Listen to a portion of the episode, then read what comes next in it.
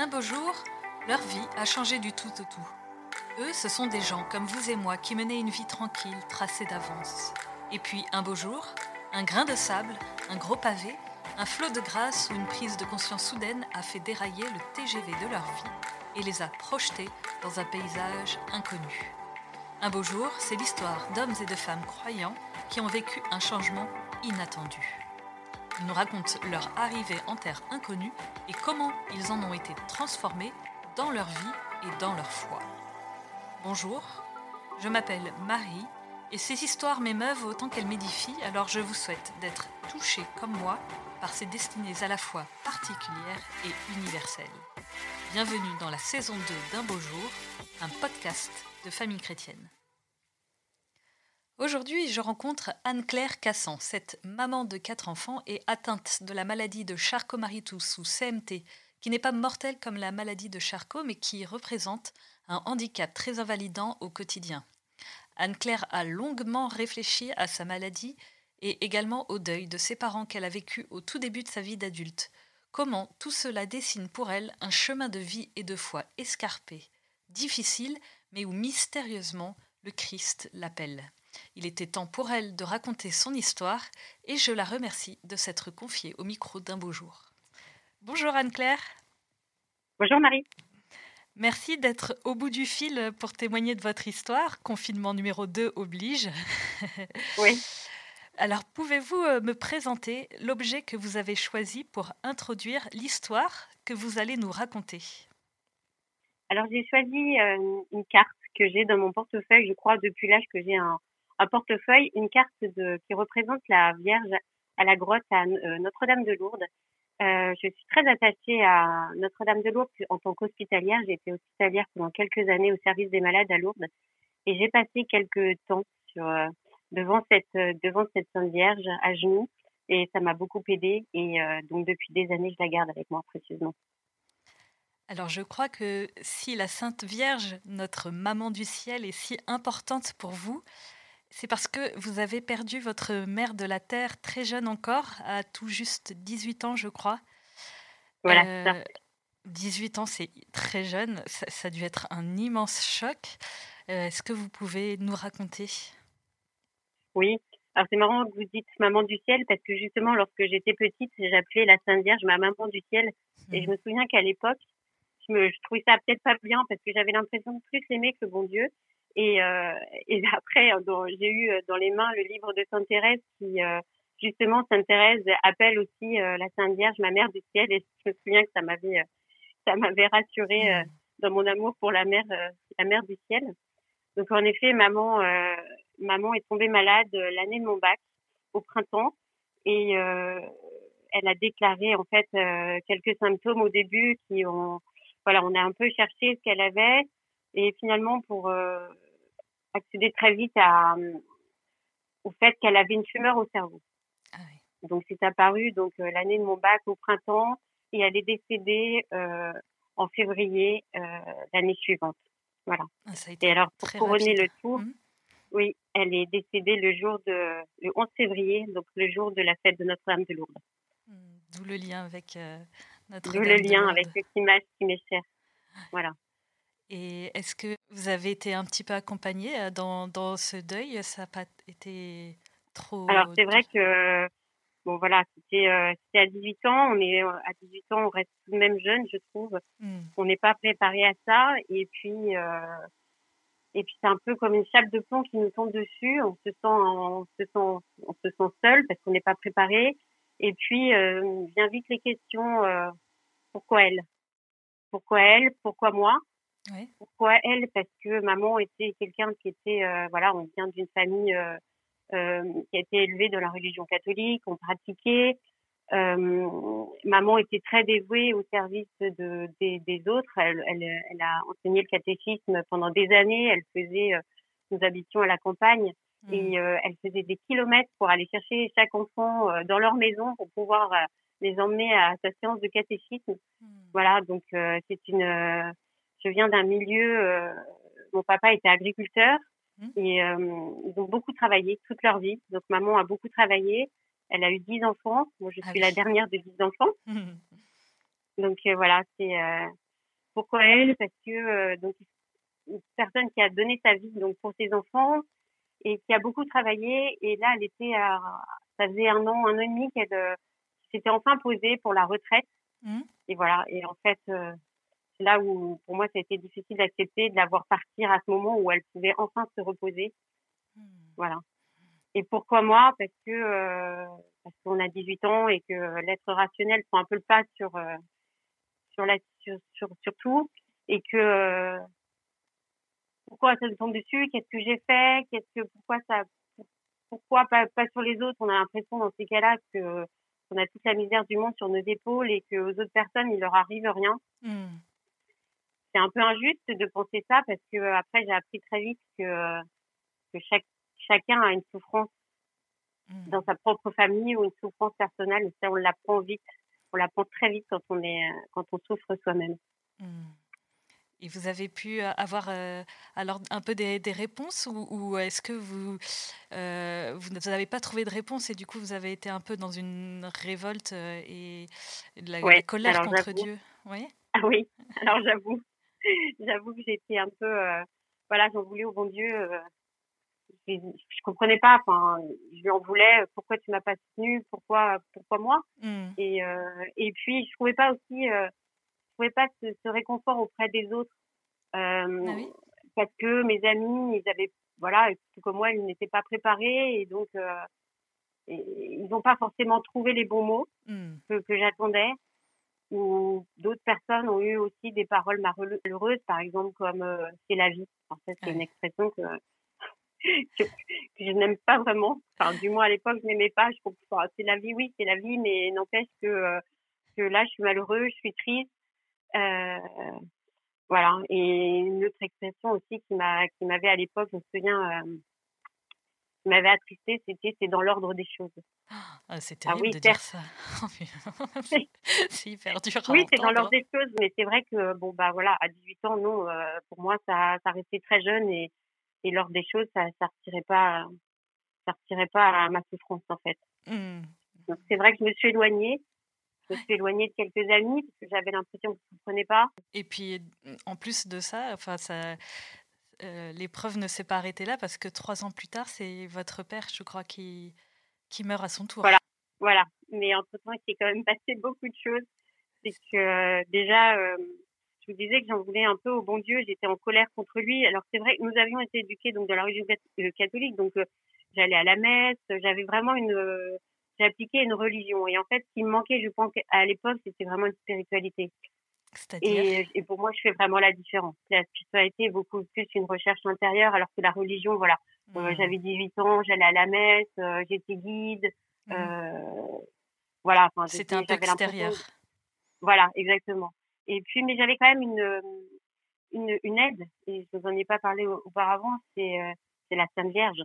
Toujours. C'est que euh, j'étais donc, ce que je vous disais, j'étais hospitalière à Lourdes, et l'été qui a suivi le décès de maman, je, je suis quand même à Lourdes.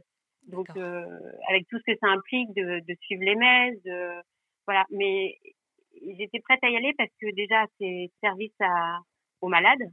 Mmh. et que j'avais besoin de me décentrer un petit peu, de prendre de la hauteur et aussi parce que cet amour pour Marie, j'avais beau être en colère pour le bon Dieu, cet amour pour Marie était toujours présent.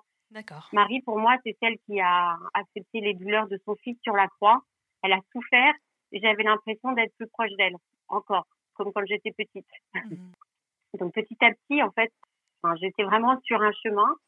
Sur ce chemin, donc vous avez évoqué le décès de papa. Mais mhm. avant le décès de papa, j'ai quand même rencontré euh, mon mari. Ah, d'accord. Enfin, celui qui a été mon futur mari. Mmh. Et euh, ce qui est, pour la petite anecdote, c'est que je l'ai rencontré sur euh, la première fois que je l'ai rencontré, c'était sur euh, sur le quai du départ du train pour aller à Lourdes. Ah oui. Donc encore Lourdes. Et vous êtes allé à Lourdes avec lui? Alors non, je suis pas allée à Lourdes avec lui mmh. parce que cette année-là, donc papa, donc euh, papa était très triste de la du décès de maman. Enfin, et moi j'ai découvert mon papa, je pense à ce moment-là parce qu'il travaillait beaucoup mmh. et je l'ai découvert euh, plus, alors malheureusement par la tristesse. Et lui voulait découvrir que ce qui nous qui nous aidait à l'époque, à savoir euh, partir en pèlerinage avec ses malades. Donc il a voulu partir aussi lui cette année en pèlerinage. Mmh. Et je me suis pas sentie de partir avec lui. J'avais envie de lui laisser la place et de lui dire, bah, vas-y, va voir ce, ce, à quoi on aspire tous les ans et qui nous aide. Donc ce jour-là, j'étais juste venue l'accompagner pour le départ du train mmh. et j'ai rencontré, voilà, la personne qui fut mon futur mari. Mmh. Et c'est important, je vous dis ça, c'est que euh, c'est c'est j'ai l'impression que c'est lui qui m'a pour moi je l'appelle mon ange alors il aime, il aime pas que je dise ça mais pour moi c'est vraiment un pour moi ça a été euh, un coup de foudre j'aime pas non plus dire ça mais quand je l'ai vu enfin ça a été un peu comme une révélation et et euh, comme un ange un ange qui est un envoyé un envoyé de Dieu et je pense qu'à partir de ce moment-là mon regard a un peu changé sur Dieu son amour pour moi et sur sa présence à mes côtés mmh. et ça a continué parce que euh, parce que euh, donc euh, mon mari donc Romain on a donc on a appris à se connaître et nous allions à la messe lui allait d'ailleurs je l'admire pour ça parce qu'à l'époque ses parents ses croyants aussi mais il n'allait plus trop à la messe donc il allait lui lui-même il est deux ans plus jeune que moi donc mmh. voilà il avait et il allait tout seul à la messe le dimanche il prenait ah sa voiture il allait voilà et oh. donc il m'a emmené avec lui et il m'a ah. fait découvrir euh, il m'a, enfin, il m'a remis euh, le pied à l'étrier, mmh. euh, je dirais, et il m'a emmené dans une paroisse que je ne dirai jamais, c'est à Saint-Germain-de-l'Auxerrois à Paris, où il y avait un prêtre qui, en fait, à chaque à chaque prêche, à chaque fois, ça me ça me retournait en fait. J'avais l'impression que ces paroles étaient pour moi. Ah oui, et, et ce changement de regard, enfin, ça m'a vraiment fait grandir et j'avais l'impression de faire mon premier acte de foi, pas mmh. celui de la profession de foi qu'on fait en sixième ou là, j'avais vraiment l'impression de, voilà, de, de dire bon bah maintenant ça y est, enfin, je, je ressens ta présence en moi, je mmh. sais que tu es là pour moi, je crois en toi. Et ça m'a vraiment aidé pour la suite. Et je me suis rendu compte que l'autonomie sans Dieu, en fait, c'est pas possible. Euh, qu'on se perd. Moi, je suis un peu perdue. Euh, à l'époque, je faisais des, enfin, quand maman est, est décédée, j'étais en études de pharmacie. Donc, je travaillais beaucoup, je me remplissais la tête je me replissais la tête pour pas pour pas penser. Je travaillais très tard, mmh. euh, voilà, jusqu'au jour où en fait jusqu'au jour où en fait le corps lâche et et que et je me souviens toujours de ce jour-là parce que en fait je faisais mes études à deux heures de route de là où j'habitais plus avec papa mmh. et et j'avais l'habitude de me reposer sur le canapé et d'écouter de la musique classique et je me souviens très bien parce que j'écoutais l'aria de Bach mmh. et, et ce jour-là j'ai dit stop. Quelque chose m'a fait dire stop. Peut-être peut Dieu qui m'a dit stop, arrête-toi. Il faut t'arrêter. Il faut, il faut maintenant, il faut penser à toi. Il faut, euh, il faut vivre.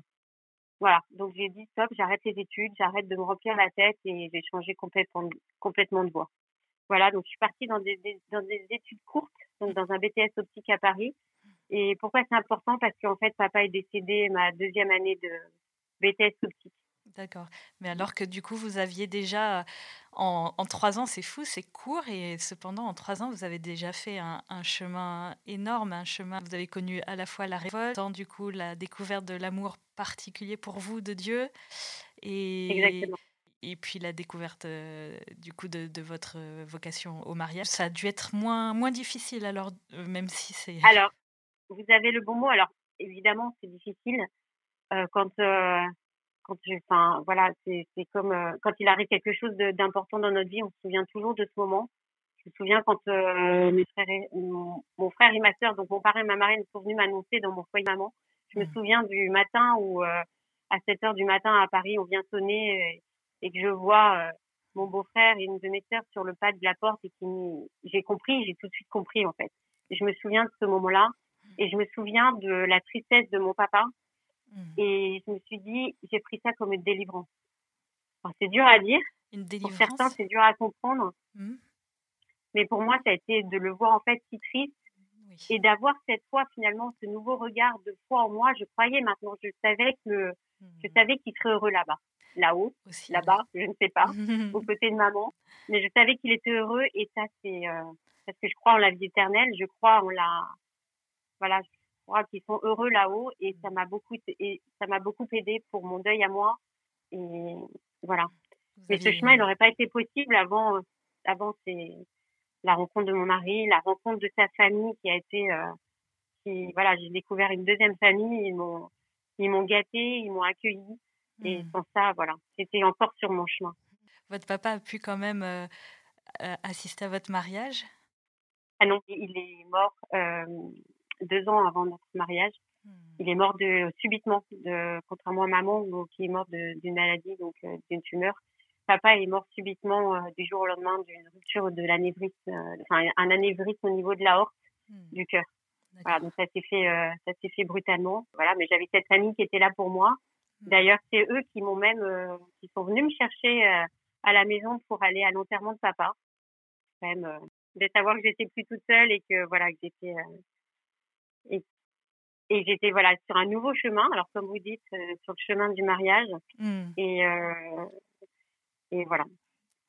Un beau chemin.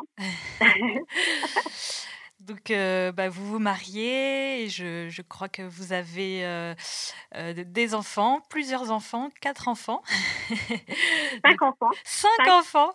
Cinq enfants. Super chouette.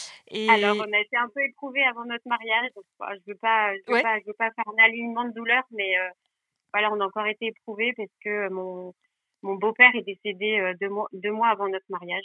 C'est quelqu'un qui comptait beaucoup pour moi, évidemment, puisque bon voilà, il m'avait accueilli, il, me gâtait, il, avait beaucoup préparé le notre mariage avec nous, il avait préparé les il dessinait, il nous avait fait euh, la couverture des, des livrets de messe, il avait fait un vitrail comme je suis très attachée à, à Notre-Dame de Chartres puisque j'ai grandi sous l'ombre de Notre-Dame de Chartres. il avait dessiné un, un vitrail euh, qui nous représentait donc mon mari le côté euh, militaire, Saint-Cyr et moi le côté de la campagne, les terres, l'agriculture, le blé. Super. Et, euh, et voilà, donc ça a été une épreuve encore une fois. Mais, mais j'avais mon mari à mes côtés, j'avais cette espérance avec mes, à mes côtés. Mmh. Et, euh, et je me souviens même que j'ai eu la force, et c'est là où je sais que Dieu a encore été présent et m'a porté. Mon, mon, père savait que j'aimais chanter, je chante beaucoup, j'aime beaucoup les chants de messe. Et euh, je n'osais pas trop chanter devant lui. Et, euh, et ma belle-mère m'a demandé est-ce que tu veux bien chanter pour, euh, pour ta mise en terre? Et, et j'ai dit oui. Et j'ai chanté le chant de l'espérance. Je pense que vous le mmh. connaissez. Mmh, oui. le, derrière le, noir nuage, il y a toujours. Euh, il y a toujours une frange d'or. Et j'ai osé chanter ce chant à son enterrement. Ça m'a porté, Dieu m'a porté, et, j'étais forte de cette, de cette espérance. Je me rapprochais un peu des trois vertus théologales, la foi, l'espérance et maintenant la charité. C'est ça, sur le chemin encore sur lequel je suis. Et à notre mariage, on a, on a tout fait pour que euh, ce, mariage, ce mariage soit heureux. Visiblement, il l'a été, il a été gai. Et je pense que aussi, euh, Dieu nous a aidés et mon beau-père était présent avec nous aussi. Mmh. Voilà. Vous avez expérimenté la, la communion des saints malgré, euh, malgré l'absence physique qui est quand même toujours difficile, même des années plus tard. vous avez pu ressentir leur présence ce jour-là? Voilà, exactement. Oui, complètement. Et puis, euh, et puis nos amis, euh, nous sommes mariés un 28 décembre, donc entre Noël et le jour de l'an, c'est toujours un peu, un peu compliqué pour que les gens viennent. Et en fait, euh, et nos amis, nos vrais amis, alors c'est vrai que j'ai tendance à dire beaucoup ça maintenant, nos vrais amis, parce que mmh. c'est vrai que c'est un peu dans la douleur, dans la souffrance qu'on reconnaît un peu nos vrais amis. Mmh. Bon, plus tard, on, on adoucit un peu nos, nos paroles. Mais, euh, mais voilà, ils étaient présents autour de nous, ils nous ont portés aussi et, c'est important. Ah, c'est magnifique. Alors j'imagine que, que tous ces, ces, ces, chocs, ces épreuves ont, vous ont façonné et peut-être euh, peut-être qu'ils vous ont aidé à accepter un, un autre choc encore, euh, cette fois-ci beaucoup plus tard. Je suis un, je un saut dans le temps. Un, un nouveau choc qui vous touche peut-être encore plus euh, à l'intime de vous-même parce que voilà, vous découvrez quelque chose à la naissance de votre quatrième enfant, si je ne me trompe pas, il y a dix ans. Voilà, en fait, euh, la, famille, est, dans toute la famille, maman était porteuse d'une maladie, la maladie de Charcot-Marie-Tousse. C'est une maladie neurodégénérative musculaire qui touche les muscles, hmm. qui touche les mains, les jambes, les, les bras. Et moi, jusqu'à jusqu'à voilà jusqu'à cette quatrième grossesse, je pensais avoir été épargnée. Et en fait, euh, les grossesses accélèrent un petit peu les, la maladie et les, les premiers signes euh, les premiers signes sont apparus. C'était pas une surprise parce que du coup c'est une maladie héréditaire et donc vous avez des frères et sœurs atteints, mais ça n'empêche pas, je pense, la, la violence de l'annonce quand même d'une maladie évolutive qui prive de force. Qu'est-ce que vous, vous ressentez euh, à l'annonce du diagnostic? J'ai de la chance parce que c'est, comme vous dites, si j'étais préparée à ça, c'est une maladie évolutive. Donc j'ai le temps de me préparer et encore maintenant, je, je, j'apprivoise un peu cette maladie mmh. euh, parce que ça, elle me laisse le temps de l'apprivoiser parce que les, les, je perds petit à petit mes muscles au niveau, euh, voilà, euh, au niveau des mains, au niveau des jambes. Mmh. Mais euh, le fait de cette progression, euh, c'est, plus acceptable. Après, euh, c'est là où c'est là où je dis que je suis sur un chemin. C'est mmh. tout ce que j'ai vécu avant, toutes les souffrances que j'ai vécues avant, ça m'a permis de, de prendre un peu de hauteur et de, de me dire je vais y arriver. Enfin, ça m'a donné une volonté et c'est là où je me suis dit le bon Dieu, il est quand même très fort parce que ces signes auraient pu très bien arriver euh, vraiment avant parce que ça touche les, les filles plutôt vers les 20 ans, les garçons un peu plus tôt, l'âge de 8-10 ans. Et c'est comme s'il m'avait un peu épargné. Euh, j'avais déjà eu toutes ces souffrances avant et comme s'il m'avait épargné et que ces signes sont apparus à un moment où moi je commençais à me sentir mieux, où j'avais j'avais mes enfants, j'avais l'amour de mon mari, l'amour de mes enfants. Et à l'époque, nous étions euh, partis avec mon mari euh, par contre travail en Nouvelle-Calédonie, donc on avait la vie là-bas, la vie douce, mmh. euh, voilà. Et, et c'était à ce moment-là où j'ai eu ces premiers signes. Et euh, mais, j'étais forte de tout ce que j'avais, euh, voilà, tout ce que j'avais enduré avant. D'accord. Mais souvent, quand voilà quand on va pas bien, souvent, euh, quand même, au début, le, réflexe, c'est de, de s'afficher fort, de dire que oh, tout va bien, euh, de faire un peu bonne figure et, de cacher ce qui nous diminue, ce qui nous rend faible. Est-ce que c'est votre cas? Alors au début, oui, au début, oui, peut-être, parce que, parce que moi-même aussi, euh, voilà, c'est quelque chose qu'il faut prendre le temps d'accepter. C'est-à-dire que j'avais vécu le deuil des êtres chers et là j'avais l'impression de, de vivre un autre deuil mais celui de mon être à moi. Et ah ça ça prend ça prend quelques ça prend quelques années d'acceptation et puis de et puis ça demande de surtout de l'aide. Alors mon aide moi je l'ai trouvé euh, auprès de auprès de la croix parce que euh, Jésus a souffert il a lui-même vécu ses blessures. Mais euh, de cette croix je veux retenir que croix glorieuse donc celle qui, qui vainc le mal et celle qui est la, la croix de l'amour. Et je me dis peut-être que j'ai peut-être ma petite place, moi, auprès de cette croix, auprès du bon Dieu, euh, par mes par mes faiblesses. Donc ça, ça m'aide beaucoup. Mmh. Et puis, euh, et puis, il faut que je pense que à force de la foi que j'avais, euh, on dit dans notre Père que ta volonté soit faite. Et j'avais envie de voilà de poser encore un acte de foi et de dire ok, j'accepte, j'accepte, j'accepte de ce que tu me fais vivre et il euh, n'y a pas de fatalisme. Je veux pas de voilà. Je maintenant tu tu tu m'as donné tu voilà tu m'as donné de vivre ça. Je comme dirait l'abbé Grosjean, le bon Dieu nous nous donne euh, des capacités pour vivre ce qu'on a à vivre. Donc je vais aller chercher au fond de moi ce qui va m'aider à, à vivre ça et, et ça va aller. Et avec euh, mon mari, tout à l'heure vous avez parlé du sacrement du mariage. Mmh. Avec mon mari, on a quand même pris la décision de prendre d'avoir des enfants. Donc on a pris, euh, on savait qu'il y avait cette euh, cette maladie qui pouvait venir aussi sur nos enfants. Mmh. On avait une chance sur deux de, de la transmettre à nos enfants, mais on a dit oui à la vie. On a choisi la vie. On a choisi de dire oui parce qu'on n'est pas maître de la vie. C'est pas nous qui sommes de, maître de la vie. On a on a su dire ce oui à, au bon Dieu en disant oui, on est prêt à accepter ça, on est prêt. Et donc, donc moi, ça m'a donné cette force en me disant voilà, j'ai les, j'ai les enfants qui sont là, j'ai un exemple à leur donner. Donc, donc je vais me battre. Et le bon Dieu me donne plein de grâce depuis, depuis cette acceptation. Je pense qu'on a, une fois qu'on a cette puissance d'intégrité, ça nous donne euh, vraiment une volonté d'agir mmh. et de, et d'aller en avant. Et c'est vrai que la maladie, c'est quelque chose, voilà, qui est en moi, mais ça ne me définit pas. C'est-à-dire que, oui, il y a des, je me lève le matin, euh, je, moi, par exemple, je sais pas ce que c'est qu'un corps qui n'a pas mal. Le matin, euh, je sais pas où est-ce que je vais avoir mal? Est-ce que je vais avoir mal dans les jambes? Est-ce que je vais être fatiguée? J'ai quand même une fatigue chronique qui est assez importante, qui est assez invalidante. Hmm. Et, euh, c'est marrant parce que j'ai retrouvé le réconfort. Souvent, je dis, je suis fatiguée d'être fatiguée.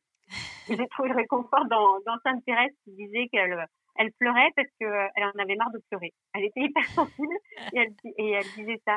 Je, et moi, c'est pareil. Je suis fatiguée parfois d'être fatiguée. Mais voilà, mais je dois montrer l'exemple et, et je dois montrer qu'on qu'on peut y arriver et que surtout euh, Dieu nous a nous a comment dire nous a créé avec des dons mmh. des dons, voilà, qui, qui font que, par exemple, l'intelligence, on prend un peu de hauteur ou voilà, et j'ai besoin, j'ai envie d'utiliser ces dons pour aider les autres et pour aider mes enfants et leur montrer que que, que même s'ils sont malades, ils y arriveront. C'est-à-dire que cette acceptation, elle, est à, à, reposer chaque jour? Oui, parce que parce que bon, déjà c'est un handicap euh, invisible pour les autres, donc c'est euh, comme je vous dis quand je me lève quand je me lève le matin, euh, il faut il faut dire bon il faut y aller. Moi j'ai les enfants, il faut y aller, il faut que il faut que je continue. Oui, je me demandais justement comment, comment concrètement vous, vous acceptez et vivez ça au quotidien, le, le fait de ce, ce, handicap qui affecte l'équilibre, qui, qui déforme les, les, mains et les pieds, qui vous empêche du coup de, de travailler, de peut-être partager certaines activités avec vos enfants? Comment, comment vous, vous vivez ça concrètement euh, au, au, quotidien? Comment vous acceptez ça au quotidien?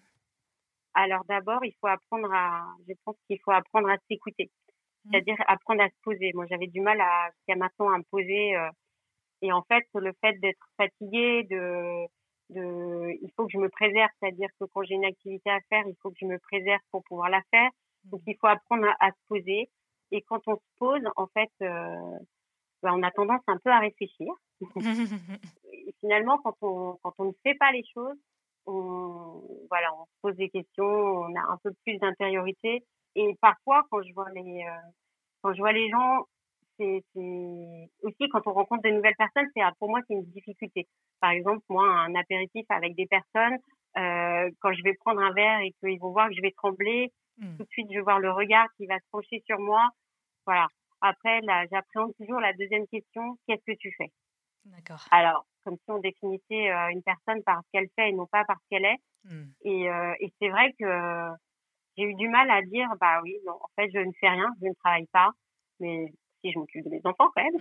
Mais, euh, mais, mais, non, je ne sais pas. Et je pense que c'est finalement, c'est quand on ne faisant pas qu'on s'écoute et que euh, et qu'on grandit en, en, confiance et qu'on surtout moi ce, le, mon, mon, aide c'est la prière, c'est l'Eucharistie, c'est la c'est le et c'est les témoignages des autres.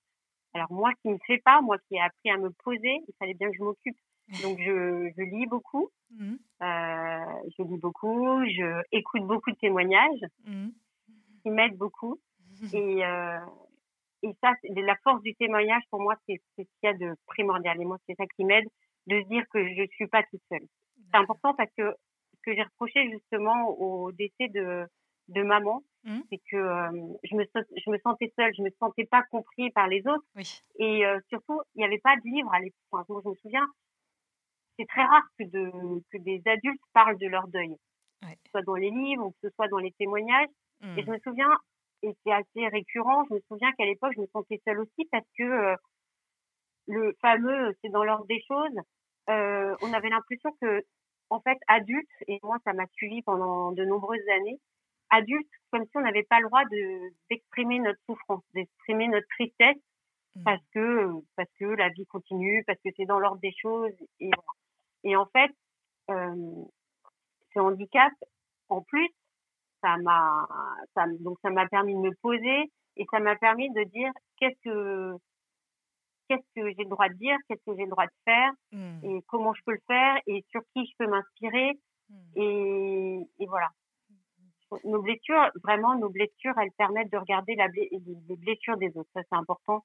J'ai une, j'ai développé, je pense, une, une certaine empathie pour les autres et j'aime dans le fait aussi de ne pas faire, on observe les autres.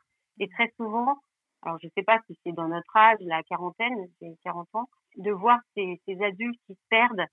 Alors eux qui pour le coup font, c'est-à-dire qui sont euh, dans, dans un rythme effréné de travail, voilà, qui prennent pas le temps de vivre, qui prennent pas le temps de voir leurs enfants. Et moi je me disais bon bah voilà, bah, je suis à la maison, je fais rien. Oui certes je fais rien, mais mais moi j'ai le temps de voir, j'ai le temps de voir euh, mes enfants grandir, j'ai le temps de les accompagner. Et, et parfois, j'ai envie de dire à certaines personnes, et vous, votre handicap, il est où Il est peut-être pas visible non plus, comme moi il l'est, mais euh, où est votre handicap? Prenez le temps de vous poser, prenez le temps de chercher un sens. Et moi, je pense que c'est euh, c'est ça qui, qui me guide maintenant et qui me fait accepter ce handicap et qui me fait avancer, c'est de d'avoir un, de trouver un sens à ma vie mmh. Et de et ça c'est par et ce sens moi je l'ai trouvé en suivant en suivant Dieu, en suivant le en suivant ce chemin que j'ai mmh. réalisé qui me donnait de vivre depuis en fait des années. En fait, ça fait des années.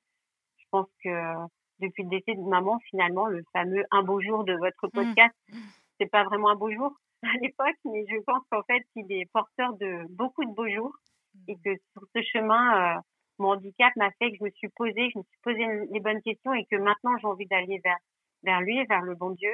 Et euh, et ça c'est une force qui est, voilà, qui est incommensurable et et surtout euh, j'ai envie de la la faire découvrir aux autres, j'ai envie de leur faire gagner du temps mmh. en disant bah voilà, je fais rien, oui je oui je gagne pas je gagne pas d'argent euh, mais euh, mais ma réussite moi elle est elle est pas là Mmh. Et elle n'est pas dans le, elle est pas dans ma notoriété, elle n'est pas dans mon, dans, dans l'argent que je peux gagner. Elle est, ma réussite, elle est, elle est dans la, elle est dans ma marche vers le, vers le bon Dieu. Et j'ai l'impression d'avancer peut-être un peu plus vite que les autres. Et j'ai envie aussi que, qu'ils connaissent ça. J'ai envie de leur faire gagner du temps par, par mon exemple, par exemple aux enfants, pour les enfants ou par mon témoignage et montrer que, que oui, on peut dire, on peut dire, euh, peut dire oui aux aléas de la vie parce que je suis persuadée qu'ils nous font grandir et vers un, et vers, euh, vers grandir et élever l'âme vers le bon Dieu qui est pour moi primordial. Vous m'aviez effectivement parlé au téléphone euh, quand on s'était contacté d'une vocation carrément d'un chemin comme ça de oui. difficile mais où le Christ est là et, et vous appelle.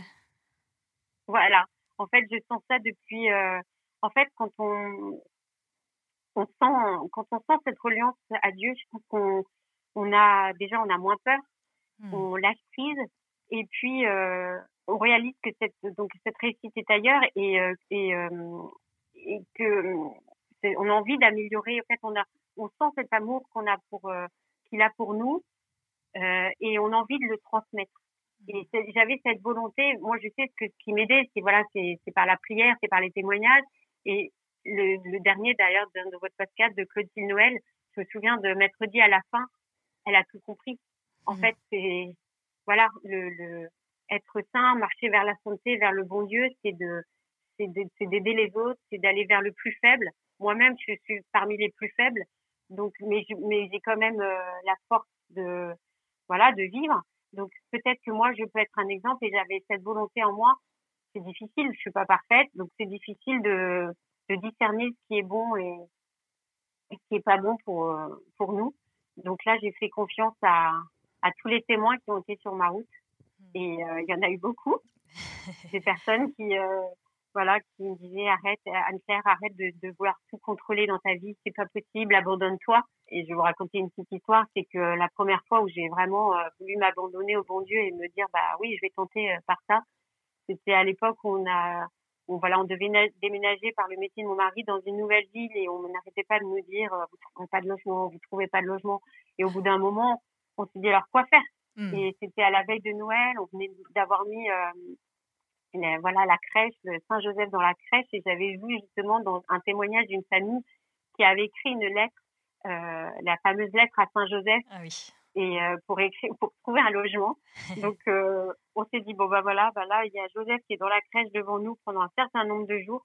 Donc on va faire cette neuvaine à Saint-Joseph en famille et puis on va écrire cette lettre et euh, on va se rassembler autour de la table et, euh, et on va écrire cette lettre et on et on va s'abandonner. Mmh. Et dans cette ce témoignage disait n'hésitez pas à écrire ce que vous voulez, quel quartier, quel le nombre de pièces, etc. Donc, voilà. Donc on s'est dit on y va. Et il se trouve que bah, un jour, où vraiment, euh, et vraiment, je voulais plus me, me voilà me, me tarauder l'esprit avec cette histoire de logement. Je voulais vraiment m'abandonner. C'est comme si je donnais un peu à mon Dieu, euh, voilà, je sais que tu es présent, montre-le-moi. Et on a trouvé, voilà, je pense que Saint-Joseph nous a bien aidés, le Dieu nous a aidés, on a trouvé ce logement qui correspondait, mais un truc incroyable en ah. tout point à ce qu'on avait écrit sur cette lettre. Et ce premier acte d'abandon, ça a été, je dirais, ça a été, euh, voilà, la première petite loupiote euh, sur ma route, euh, sur mon chemin vers, voilà, vers Dieu toujours. et, j'ai appris à, à voir ces petites lumières sur mon chemin. Alors, en acceptant de dire votre témoignage ici au micro d'un beau jour, vous êtes vous-même aujourd'hui un, témoin, une petite lumière. Et du coup, est-ce que vous auriez des, des conseils à, donner à, à quelqu'un là qui nous écouterait et qui se trouverait dans le, dur de l'épreuve que, que, vous avez traversée, soit du deuil, soit de, de la maladie Qu'est-ce que vous pourriez lui, lui conseiller? Alors, des conseils, c'est toujours difficile parce que si je suis pour donner des conseils, mais je dirais, euh, n'oubliez pas que Dieu est présent. Il est présent en, toutes choses. J'aime beaucoup la phrase de Sainte Thérèse qui dit tout est grâce. Donc n'hésitez pas à voir toutes ces petites lumières qui posent sur votre route. Et puis euh, ça c'est vraiment l'aide. Et puis je voudrais aussi euh, donner, un, alors là c'est peut-être plus de l'ordre du conseil aux personnes qui qui sont confrontées à des personnes qui souffrent. Mmh. Ah, je vous ai dit que j'avais perdu, j'avais, euh, j'avais souffert des, des, des, des mots, voilà, des, des, gens qui trouvaient pas les bons mots et tout ça. Et euh, ce conseil, je vais l'illustrer par, euh, je sais pas si vous avez vu le film Lourdes. Oui, je l'ai vu, mais peut-être que tout le monde ne l'a pas vu dans, dans, ceux qui nous écoutent. Mais un très beau film Lourdes, oui. Voilà, c'est un très beau film. Et moi qui étais hospitalière, il y a vraiment tout dans ce film, vraiment. Mmh. Enfin, chaque étape de, de, de, de nos pèlerinages. Et dans ce, dans ce film, il y a un petit garçon qui est venu euh, avec son papa en pèlerinage parce que son petit frère euh, était en train de mourir. Et il vient avec son papa, lui-même était malade, ce petit garçon, il n'est pas bien haut, il doit avoir 8-10 ans. Et dans ce film, à un moment, dans la procession, euh, dans une, à la messe des malades à la grotte, hmm. on voit ce petit garçon qui s'approche d'une malade qui, et il la connaît pas, hein, il, elle est assise dans ses charrettes, il va s'asseoir, il va, il va à côté de cette malade, il lui donne la main il ne se parle pas, il lui donne juste la main, et d'ailleurs, il ne pourrait pas communiquer avec elle parce qu'on apprend qu'elle est étrangère, hmm. mais il se regarde, hmm. et lui, il a un regard, et il lui donne la main. Et en fait, le conseil que, voilà, il n'y a pas besoin de parole, il n'y a pas besoin de, voilà, il y a juste besoin de, de sentir qu'il y a une personne qui nous tient la main. Alors, pas forcément toujours physiquement, mais euh, une hmm. personne, enfin, simplement montrer sa présence.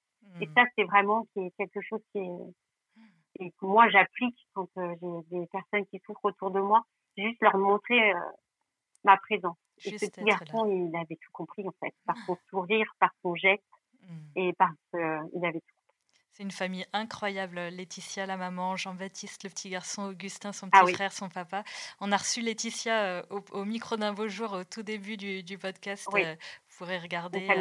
son témoignage mmh. est, très fort. Ils sont, est-ce qu'il y a un livre qui vous a rejoint dans votre épreuve, qui vous a aidé à la traverser et que vous voulez nous recommander? Oui, alors c'est Sainte-Thérèse de Lisieux, Histoire d'une âme. C'est un livre qui a qui m'a été donné de lire par ma maman euh, à l'âge de l'adolescence et je me souviens qu'il m'avait beaucoup marqué. Euh, alors déjà parce que ce que je disais tout à l'heure sur euh, qu'elle disait la maman du ciel et donc j'avais l'impression de me reconnaître en elle et puis aussi parce que Sainte-Thérèse a une place importante dans notre famille. J'ai l'impression d'avoir vécu toute ma jeunesse avec Sainte-Thérèse. Nous avions beaucoup d'images, beaucoup de voilà à la maison. Euh, nous avions fait un pèlerinage en famille euh, dans la maison des Buissonnets et moi ça m'avait marqué ce petit lit de Sainte-Thérèse. Je le garderai dans ma tête, euh, je pense toute ma vie. Et en fait il y a une proximité avec euh, avec elle, avec cette sainte qui, euh, qui est importante. Et surtout, je vous parlais tout à l'heure de de cette voie, mm. cette voie de la sainteté. Et c'est tout le livre de, de, de Sainte Thérèse, c'est cette petite voie qu'elle nous montre. Et surtout, elle montre l'ordinaire de la sainteté. Mm. Et moi, c'est quelque chose aussi que j'avais du mal à accepter quand je vous disais que chercher quelque chose de ma, de ma mission ici, du sens de ma mission, c'est que une des, un des sens, c'est la sainteté. Euh, et pour moi, j'ai la sainteté, j'avais, comme tout le monde, pour moi, un saint, c'était quelque chose qui faisait quelque chose d'extraordinaire, qui, euh, mm. qui était forcément, forcément canonisé. Et en fait, Sainte Thérèse nous montre qu'en fait, la sainteté, elle est dans l'ordinaire, dans la, dans l'encyclique du pape François, Gaudete et Exultate, il le dit aussi, que j'ai lu, et euh, que la sainteté, elle est dans l'ordinaire, elle est dans notre geste du quotidien. Elle est moi, euh, l'exemple pour les, je peux donner à mes enfants de volonté, et de et cette euh, volonté aussi d'aller aider les autres et de leur faire gagner du temps. Et je vous ai demandé de venir avec votre prière préférée. Est-ce que vous pouvez nous la lire? Oui. Alors c'est la prière à Notre-Dame de la Garde. Je vous ai dit que j'avais euh, voilà, j'avais euh, été adoptée par une nouvelle famille. Il se trouve que mes beaux-parents étaient marseillais, mon mari est marseillais. Donc euh, ils m'ont fait découvrir notre femme de la guerre qu'on appelle ma bonne la bonne mère. Encore. ça ne s'invente pas. Elle est toujours là à mes côtés. Hmm. Et cette bonne mère, elle a une protection qui est très contagieuse et j'étais un peu contaminée. Et j'adore, on a l'habitude, de, donc on allait souvent à, Marseille en pèlerinage en famille au pied de la Bonne Mère. Combien de fois je me suis agenouillée devant elle dans la crypte, dans cette ambiance euh, vraiment particulière, loin des brouhahs des touristes euh, qui est dans la dans, l'église supérieure et la magnificence des lieux. Moi, c'est quelque chose que voilà qui m'a beaucoup aidé. C'est une prière que nous avions mis aussi à notre mariage. Donc je vais vous la lire. Vierge Marie, je viens te prier que j'appelle ici Notre-Dame de la Garde. Tu me présentes ton fils, il me dit, il me dit voici ta mère. Je suis et je veux rester ton enfant. Garde-moi la santé de l'âme et du corps. Garde-la aussi à tous ceux qui me sont chers. Aide-nous à être fidèles à la foi de notre baptême et obéissant à tout ce que ton Fils nous demande. Donne-nous d'aimer tous ceux qui nous entourent. Que notre amour rayonne de bonté, de compréhension et d'indulgence. Aide-nous à servir toujours davantage nos frères. Soutiens-nous dans les épreuves. Protège tous ceux qui souffrent, dans leur corps et dans leur cœur. Ô Vierge de la garde, ô ma Mère du ciel, je m'abrette à toi avec un cœur d'enfant. Prie pour nous ton Fils Jésus. Obtiens-nous la grâce de l'aimer toujours plus et de lui ressembler chaque jour davantage. Voilà. Elle est écrite pour vous, cette prière. oui, je pense. ah, c'est incroyable. Euh, elle est très belle. Merci beaucoup pour euh, cette découverte. Et ma toute dernière question, c'est si vous aviez le Seigneur en face de vous, que lui diriez-vous aujourd'hui vis-à-vis de, de votre épreuve? Alors, je dirais, je dirais merci. Merci parce que j'ai, euh, grâce à toutes ces souffrances, j'ai compris l'amour qu'il avait pour moi. Merci de l'amour de, mes, de ma famille, de mes amis, de mon mari. Et merci de m'avoir fait grandir en, en vérité par, euh, par l'acceptation des souffrances, par l'acceptation de mes faiblesses, parce que maintenant, euh, ce que disait le Christ, la, la vérité vous rendra libre. Et c'est vrai que, forte de cette liberté, je pense que je suis prête à aller plus loin. Et c'est pour ça que je lui dirais aussi oui. Oui, j'accepte les aléas qu'il va y avoir après dans ma vie. J'accepte de marcher euh, sur le chemin qu'il me propose, alors celui de la sainteté, mais avec, toute l'humilité que cela peut avoir dans mes, dans mes paroles, dans mes propos. Et oui, j'ai envie d'aider les autres. Alors, je sais pas à quoi ça va m'amener, ce témoignage, mais je suis prête à, y aller parce que, parce que je me rapproche un peu plus de lui chaque jour et que je crois en lui. Je crois à un Dieu bon, présent et qui pourvoit à nos besoins. Et voilà. Merci beaucoup, Anne-Claire, d'avoir été au micro d'un beau jour. Merci Marie.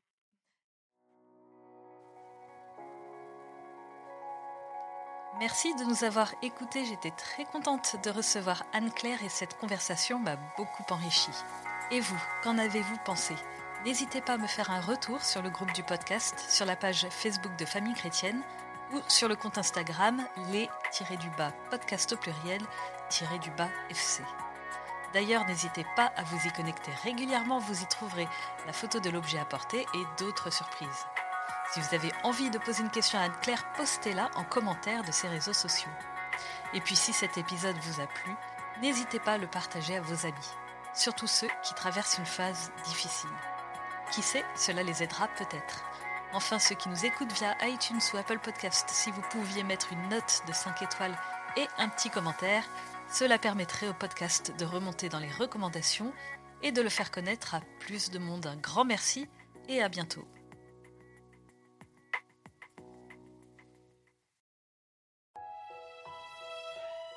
Famille chrétienne vous invite à vivre le temps de carême avec ses contenus dédiés.